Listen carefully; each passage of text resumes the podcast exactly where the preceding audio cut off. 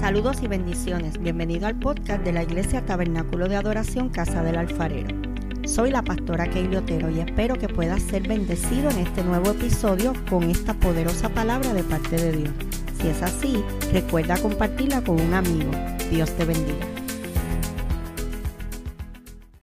Además de poder predicar la palabra del Señor, nosotros tenemos un ministerio. Estamos en todas las redes sociales, como The Prayer o Pastor Jesús Rivera, Instagram.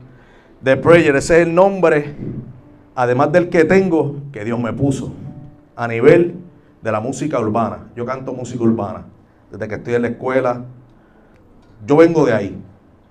Pero a la misma vez vengo de un hogar destruido, donde mi papá me abandonó cuando tenía un año de edad, donde mi mamá me fabricó 24 casos de menor donde me crié en hogares juveniles e instituciones penales de este país. Por cierto, hace una semana mi amada madre falleció, pero tengo paz porque arreglé con Dios primeramente, pude perdonar, nos perdonamos, y aunque ella vivía allá afuera, y cuando yo iba allá a predicar, a ministrar, la visitaba de vez en cuando, y yo acá trataba de mantener contacto, y cuando eso no pasaba, aquella me decía, llámate a tu madre, porque no podemos vivir como si fuéramos eternos. Mientras tú estés en este cuerpo, tú no eres eterno. Y se supone que una de las cosas que tú tienes que tener presente en tu vida, joven que me escucha, ¿cuántos son jóvenes aquí? Levante su mano. Y mientras tú estés, tú como joven, como persona que estás aquí, tienes que tener en mente cuál va a ser el legado que yo voy a dejar a los míos. Porque en algún momento tú te vas a casar. En algún momento tú vas a ser alguien vas a tener una carrera, vas a tener eh, eh, alguna profesión porque Dios así lo va a permitir en tu vida. Porque no solamente se trata del intelecto que tú tengas, de lo que Dios quiere para ti. Las metas, todo lo que tú quieras trazarte, tiene que estar en las manos de Dios. Y no está mal que tú sueñes, pero sueña con Él. Porque cuando tú te desvíes, desvíes la mirada de eso, esa alarma que está en tu corazón, que se llama Espíritu Santo, si eres creyente de verdad, va a comenzar a sonar. Y te va a decir, estás fuera de carril. O sigo con los babilónicos o, sigo en el horno de fuego que me dé calor y me deshidrate. Vamos. Ahora, ¿por qué yo te digo esto? Porque hoy tú tienes un tema que me confronta a mí primero. Llamado por mi nombre. Y mientras tú estás en el mundo, la sociedad te pone diferentes nombres como tú decías. Algunos te los crees, otros te dan coraje. Y los que te dan coraje son los más que te dicen. Porque quieren quebrar tu carácter. Porque quieren quebrar lo que tú eres. Porque cuando tú dices que tú eres creyente, no estoy hablando de cristiano, estoy hablando de creyente. Cristiano y creyente son dos cosas distintas. El cristiano puede ser cualquiera que profese yo creo en Dios, pero el creyente es aquel que vive por fe y somete su carácter a él. Por eso es importante que usted entienda este punto. Porque cuando Dios pone un nombre en tu vida, me dice la Biblia que desde antes de la fundación del mundo, ya Él te había pensado. Mientras yo pasé por una agonía, por cosas que yo no, nunca entendí por qué. Pero en todo eso había un propósito. Porque hoy en día estoy frente a ti diciéndote que Dios me rescató, de que Dios es real y que nadie me puede decir a mí que Dios no existe. Hay misterios que tú y yo nunca vamos a comprender. Y no nos corresponde a nosotros meternos ahí. Lo que sí nos corresponde es tener un carácter diseñado por Él. Yo quiero que tú entiendas esto, amado. Porque la iglesia está llena de gente que dice que ama a Dios, pero cuando sale por la puerta para afuera, hace todo lo contrario. ¿Cuál es el nombre que tú portas? ¿El babilónico o el que Dios te dio? ¿Qué Dios ha hablado de ti? ¿Qué estás haciendo con la palabra que Dios te ha dado? ¿Cómo estás trabajando con lo que Dios ya te ha dicho? estás caminando en eso, no puedo porque me causa dolor. ¿Sabes una cosa? En base al dolor, el dolor es una de las cosas que más te va a llevar a ver su presencia. Sí, yo sé de lo que te estoy hablando. Porque estar aquí no es fácil. Negar tu carne no es fácil, pero es necesario. Porque si tú quieres llegar a ser como Cristo dice, como Cristo ya te ve, tiene un gran problema. ¿Sabe cuál es ese problema? Siempre vas a estar siendo procesado. ¿Cuánto le gusta la música urbana aquí? Yo tengo 47 años y la gente no entiende por qué a la edad mía, visto con Jordan, maones y gorra, ya hay un momento en mi vida que yo aprendí que esto es parte de mi carácter, de la esencia de Dios en mí. Porque Dios me va a dar las herramientas, me ha dado las herramientas para yo poder llegar a una juventud que está perdida. Por años hemos, hemos marcado, la iglesia ha marcado a jóvenes porque usan una gorra. ¿Sabes algo? Dios no nos llamó a mirar las fallas del que está a tu lado. Dios te llamó a que ayudes a restaurar a ese que está a tu lado.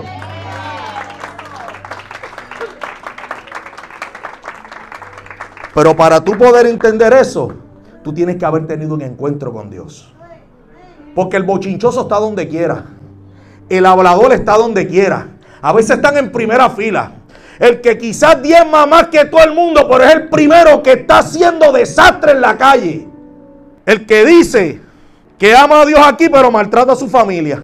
El que dice, yo tengo lo mejor y le doy lo mejor a Dios, pero cuando tú vas a la casa, a la, a la esposa o a los hijos, no le compras ni unos zapatos. ¿Tú sabes por qué yo te digo esto? Porque esto es parte de lo que Dios está dejando ver en este tiempo. ¿Sabes cuánta gente yo conozco que están fuera de las iglesias? Porque en vez de la iglesia decirle, Dios te llamó por tu nombre, le dicen, arranca de aquí, que tú no de aquí, tú no, tú no, tú no eres parte. Porque no te veo como un creyente, o no te veo como un cristiano, mejor dicho. Porque no están viendo que la cultura cambia, que son otros tiempos, que Dios está condicionando los corazones de, los jóvenes en este tiempo, que está trabajando con ellos y llevándolos a un nivel de gloria, a otro nivel de gloria que ninguno de nosotros hemos experimentado, los más viejos tu nombre mientras tu identidad esté en Cristo, por más que te quieran poner otro nombre, nunca lo podrán hacer. Porque tu identidad si es arraigada en Cristo, nada ni nadie te podrá sacar de ahí. Te podrán arrodillar, podrás botar lágrimas, pero aún arrodillado, esa es la mejor alma que tú tienes para decirle a otro, caí de rodillas, pero yo te voy a mostrar a ti, en medio de mi dolor, quién me llamó. Hoy tengo una misión contigo porque esta palabra de Sadrach, Mesach y Abednego toca mi vida. ¿Por qué toca mi vida? Estos tres jóvenes, estando en una nación que no es de ellos, la gracia de Dios los arropa. Y usted sabe que la gracia de Dios es favor inmerecido. Y estos tres jóvenes, incluyendo Daniel, tú te das cuenta que su esencia, lo que ellos eran, lo había formado Dios. Que aunque ellos respetaban ciertas cosas en el gobierno en el cual estaban, nunca dejaron de creer en el Todopoderoso. Que su carácter y su identidad estaban tan bien y tan bien formados en ellos que ellos podían tirarse a morir, quemarse, iban a morir por lo que creían. Porque ya su carácter y su esencia en Dios estaba arraigado en ellos. ¿Cuánta seguridad tenían esos hombres antes de que eso pasara? Brutal. Ahora, ¿cuánta seguridad aún más aumentó en ellos al ver que el Todopoderoso sacó la cara por ellos, por ellos mantenerse rectos en una identidad, rectos en una palabra, rectos en lo que son en Dios. ¿Cuánto más de ahí en adelante esos hombres eran mirados de otra forma porque transformaron una nación? Solamente por ser rectos en lo que creían. Que aunque le habían cambiado el nombre Sadrach, Mesach y Abednego, ese no eran sus nombres. Ahora bien, ¿por qué yo te digo esto? Porque las iglesias en este tiempo, los jóvenes que se están, se quieren levantar en este tiempo, se le está poniendo el pie. Pero entonces, Qué bueno que hay iglesias como esta que están dejando que el Espíritu Santo los traiga y sean transformados y sean que bendecidos. Y a la vez que son bendecidos, ellos bendicen la casa. Y cuando están en la casa, bendicen a otro. Y cuando salen de esa puerta para afuera, siguen bendiciendo a otro.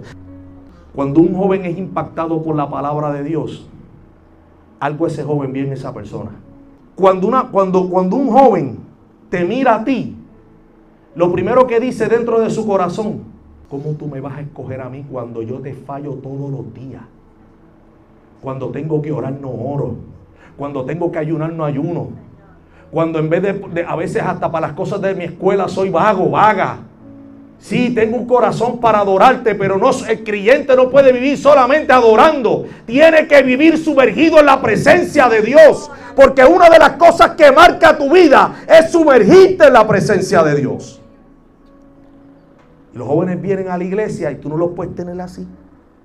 Ellos no, ellos brincan, saltan, quieren danzar, quieren contagiar a otros, quieren ponerse a predicar en las calles, quieren ir a... mira, yo los he visto en, las plazas. Yo quisiera que tuvieras que hay jóvenes preparados que se atreven a decir, sí, Cristo vive, sí, Cristo reina, sí, Él me salvó. Mira, mira, mira, yo quiero que tú veas que Él me salvó, que mira, Él hizo esto por mí. Y hablan de las experiencias que han vivido con Dios. Yo quiero que tú vayas conmigo a la Biblia. Y tú te busques Jeremías 1, 5 al 8. Antes de formarte en el vientre, ya te había elegido.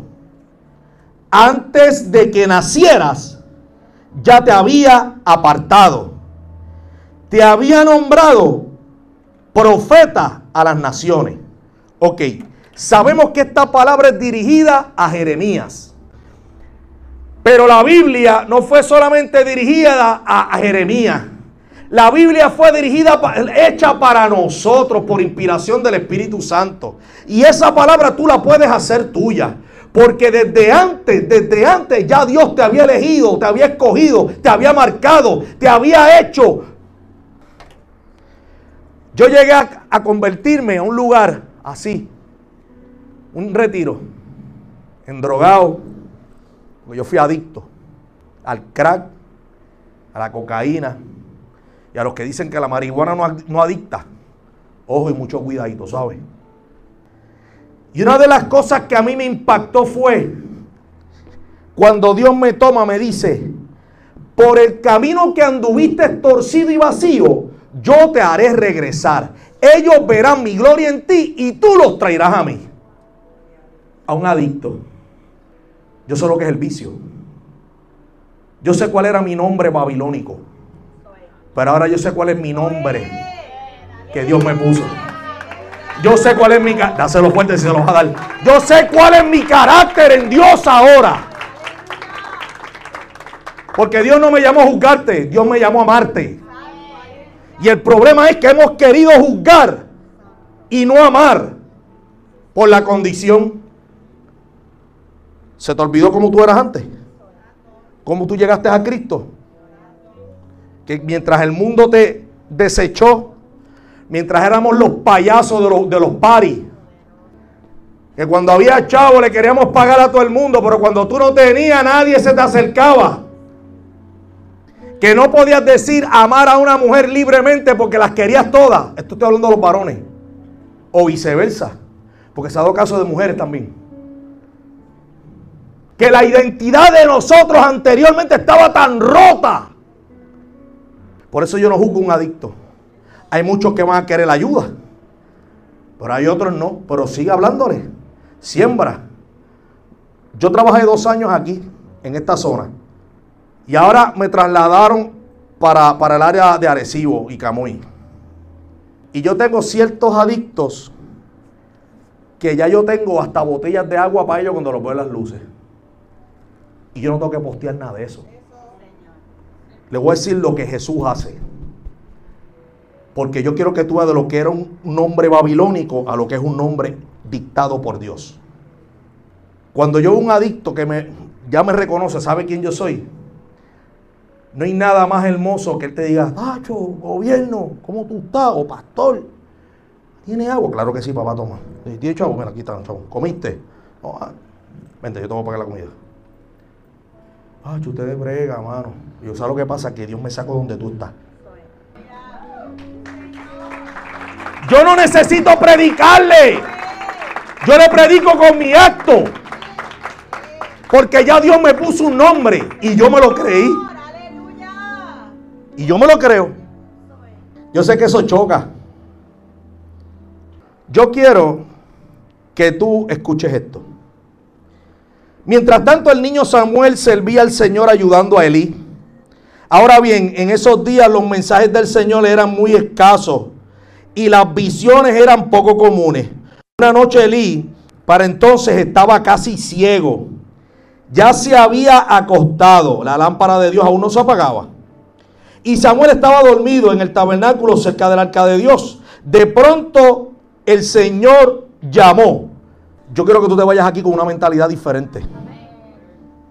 Le dice, Samuel. Sí, respondió Samuel. ¿Qué quieres? Se levantó y corrió a donde estaba Elí. Aquí estoy, me llamó usted. Yo no te llamé, dijo Elí. Vuelve a la cama.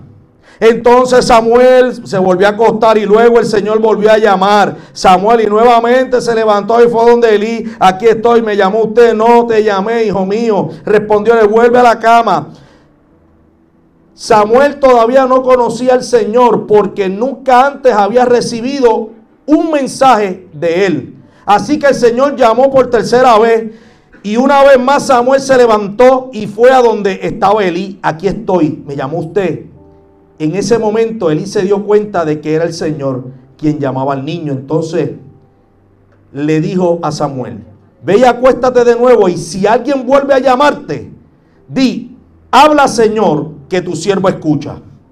Así que Samuel volvió a su cama y el Señor vino y llamó igual que antes. Samuel, Samuel. Y Samuel respondió, habla que tu siervo escucha. ¿Tú sabes por qué esa palabra a mí me gusta? Porque yo he estado en momentos donde yo no he visto a nadie de mi familia. Donde tanta gente en un momento dado te dijo, cuando tú necesites, yo estoy ahí para darte la mano. Cuando a ti te pase algo, cuenta conmigo. Y cuando me sucedieron las peores pruebas en mi vida, a mí, a mi esposa, a mi familia, no había nadie. Y Dios callado. Solo me costaba creer en una palabra cuando todavía yo no entendía tantas cosas en el Evangelio. Y al mismo tiempo marcado por la iglesia que por tanto tiempo fui formado. Por eso yo sé de lo que te estoy hablando, joven. Hombre, mujer que me escucha, yo sé de lo que te estoy hablando. Pero qué bueno que hay un Dios que no importa por lo que tú estés pasando, todo lo negativo que pueda estar ocurriendo en tu vida, todas las cosas que se van atrás, Él permite eso porque Él quiere glorificarse en tu vida, quiere glorificarse en tu ministerio, quiere glorificarse en tu llamado, quiere que tú veas que Él lo es todo en tu vida. Por eso esto es para valientes. ¿Sabe cuánta gente ha venido a la iglesia y le dicen eso y le tocan las finanzas y lo primero que hacen es salen corriendo? Le tocan lo material y salen corriendo. Esto no es de Dios. Nosotros lo perdimos todo dos veces. Yo sé de lo que te estoy hablando. ¿Y sabes por qué me, me, me, me mueve?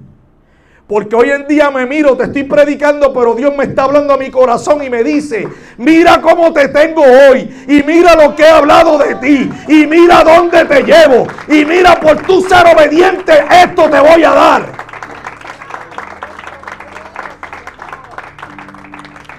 Solo aguanta un poco más. Por eso yo te vengo a exhortar a ti que no te rinda, que Dios te llamó que Dios te escogió. Que Dios ha hecho de ti una luz. Yo les voy a decir algo. Podremos tener una adoración hermosa. Podremos tener un templo hermoso. Tener buenos cantores, adoradores Gente que hasta adore aquí con nosotros. Pero si Él no es el centro de tu vida, en vano haces lo que estás haciendo. ¿Sabes cuántas veces yo estuvimos, ella y yo, en el borde? Porque en el frente de mi casa, pastor, hay un palito. Y había ante un banco ahí. Y tú no sabes las veces que nosotros llorábamos. Ver que mi esposa no tenía sus cosas básicas. Por 12 años no conseguí trabajo fijo. ¿Usted quiere ministerio? Apriétese los pantalones. ¿Te le gusta predicar? Apriétate los pantalones. Porque cuando diga Dios aprobar áreas en tu vida, ahí, ahí se va a saber si verdaderamente tú eres maduro en Dios. Y estar en el borde. Y que de momento tú recibas, tú le digas a Dios, Dios, ya no puedo más y que te llamen y te digan, y no con llamado pastoral. Ahí todavía Dios no, no estaba funcionando como pastor. Pastor, ¿cómo usted está? Dios le bendiga. Amén. Bendiciones. ¿Y cómo están las cosas, pastor? ¿Todo bien? Yo, sí, todo bien. Si estuvieran las cosas bien, Dios no me hubiera levantado para decirle lo que le voy a decir. Usted necesita tanto para agua, tanto para luz, tanto para esto, para su vehículo, para esto, para lo otro, para esto, para lo otro. Y que Dios suple una necesidad de esa manera. Mientras yo viva, yo te voy a predicar de lo que yo he vivido. Mientras yo camine, te voy a predicar de lo que yo he vivido. Por eso yo sé que Dios es real. Decirme un profeta, cantará, hará música para los jóvenes y yo no tener ni un centavo. Y aparecieron los chavos del disco. Cada vez que alguien venía, venía con los chavos exactos para ir al estudio y grabar un tema. Por eso mi nombre no hay quien me lo quita. El, nombre que me dio Dios no me lo quita nadie. Nadie en la tierra me lo quita. Nadie. El hombre babilónico, atrás. Porque a mí Babilonia no me dejó nada. Solo sufrimiento. Yo quiero dejarte aquí con algo. Y yo quiero que esto, si tú eres bravo de verdad, te voy a dar el permiso ahora para que lo postees en las redes sociales. Podrán cambiar mi nombre, pero no mi carácter. Porque el mundo te puede poner todos los nombres que quiera. Eso es el mundo. ¿Cuál fue el que Dios te puso? Por eso puede el mundo cambiar tu nombre las veces que le dé la gana pero no puede cambiar tu carácter, no puede cambiar tu esencia, no puede cambiar lo que tú eres en Dios. Todo lo que tú has tenido que pasar, las pruebas que tú has tenido que pasar, las lágrimas que tú has botado por tú serle fiel a Dios. El mundo no te puede, el mundo no te puede quitar eso. Yo quiero que tú vayas a Isaías 41, 9 y 10. Te tomé de los confines de la tierra te llamé de los rincones más remotos y te dije, mi siervo eres tú. En mi versión dice, tú eres mi siervo. Yo te escogí y no te rechacé. Cuando yo vi eso por primera vez en mi vida en la Biblia, yo estaba pasando una situación bien difícil y yo necesitaba que Dios me hablara. Yo necesitaba que Dios me dijera algo y me encontré con ese texto porque el mundo te podrá desechar, el mundo te podrá decir mil cosas, el mundo te podrá marcar, patear, quizá ensuciarte. Pero yo no te voy a desechar. Yo te llamé. Yo, yo estoy aquí para restaurar tu corazón, si me dejas. Yo estoy aquí para libertarte, si me dejas. Yo estoy aquí para hacerte un hombre y una mujer de bien, si me dejas. El problema es que la iglesia por muchos años ha querido hacer el papel del Espíritu Santo. Tú y yo tenemos el Espíritu Santo, pero no somos el Espíritu Santo. Deja que el Espíritu Santo trabaje en ti. Ahora, el trabajo de Él es ese, trabajar en ti y en los demás. No te metas a hacer el trabajo que no te corresponde. Por eso hay tantos jóvenes en las calles. Yo le dije al Señor, y la pastora y yo soñamos con eso. Yo quiero una banda de re... Yo quiero tener que todos son jóvenes, hermano, son músicos.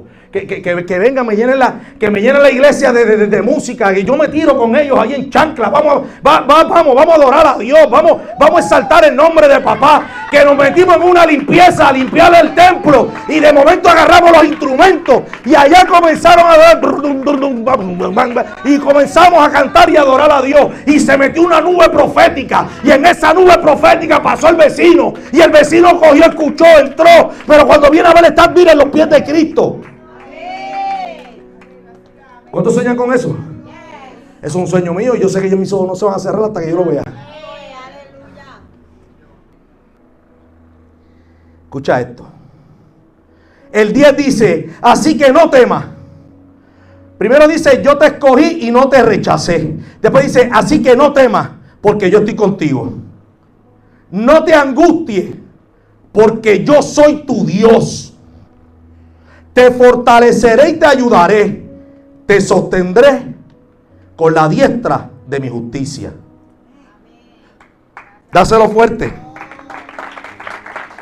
Si tú lees el 11, te dice, todos los que se enfurecen contra ti sin duda serán avergonzados y humillados. Los que se te oponen serán como nada, como si no existieran. Y aunque busque los enemigos, no los encontrará.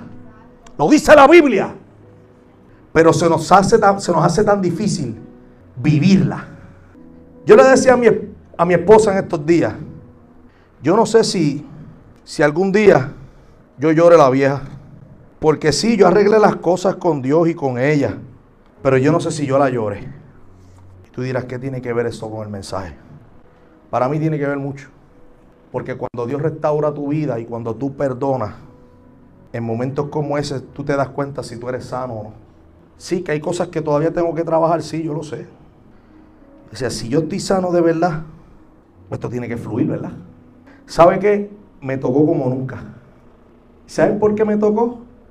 Porque yo hubiera querido hacer cosas que nunca hice con ella. Y el Señor me decía, me hablaba mi corazón y me decía, todavía tienes a tus hijos. Yo no he sido el mejor padre del mundo. No he sido el mejor esposo. Pero Dios me perdonó. Y ellos me perdonaron. En el camino aprendí que hay procesos que se tardan más que otros. Pero aunque tú estés en el proceso, que tu nombre brille. Que el nombre que te dio Dios brille. Que lo que tú eres en Dios brille para otros. Porque en tu peor temporada es cuando Dios más te va a usar. Y mi mamita y espero verla en el cielo, pude hacerle la conversión de, la oración de fe.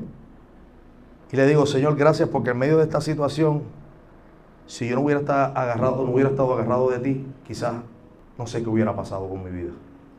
Quizás no lo hubiera llorado. No sé. Pero lo que te quiero decir con esto es que cuando Dios transforma un corazón, hay cosas que tú las ves en el momento cosas que tú las ves en el caminar y hay cosas que son específicamente para un momento específico.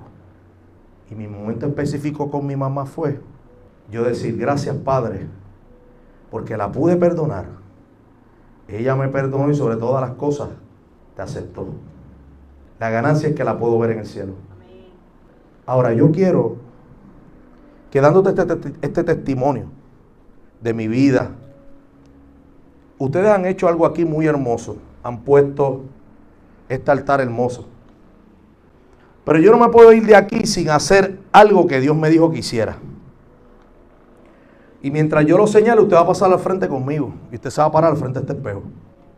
Levante sus manos al cielo. Y yo quiero que ahora usted se conecte con el Señor. Vistes a mí cuando nadie me vio Bendiciones. Si este episodio ha sido de bendición para ti, compártelo para que otros puedan ser edificados. Te invito a que nos busquen en Facebook como Tabernáculo de Adoración Casa del Alfarero y te suscribas a nuestros podcasts en las diferentes plataformas. Y así no te perderás ninguno de nuestros episodios. Dios te bendiga.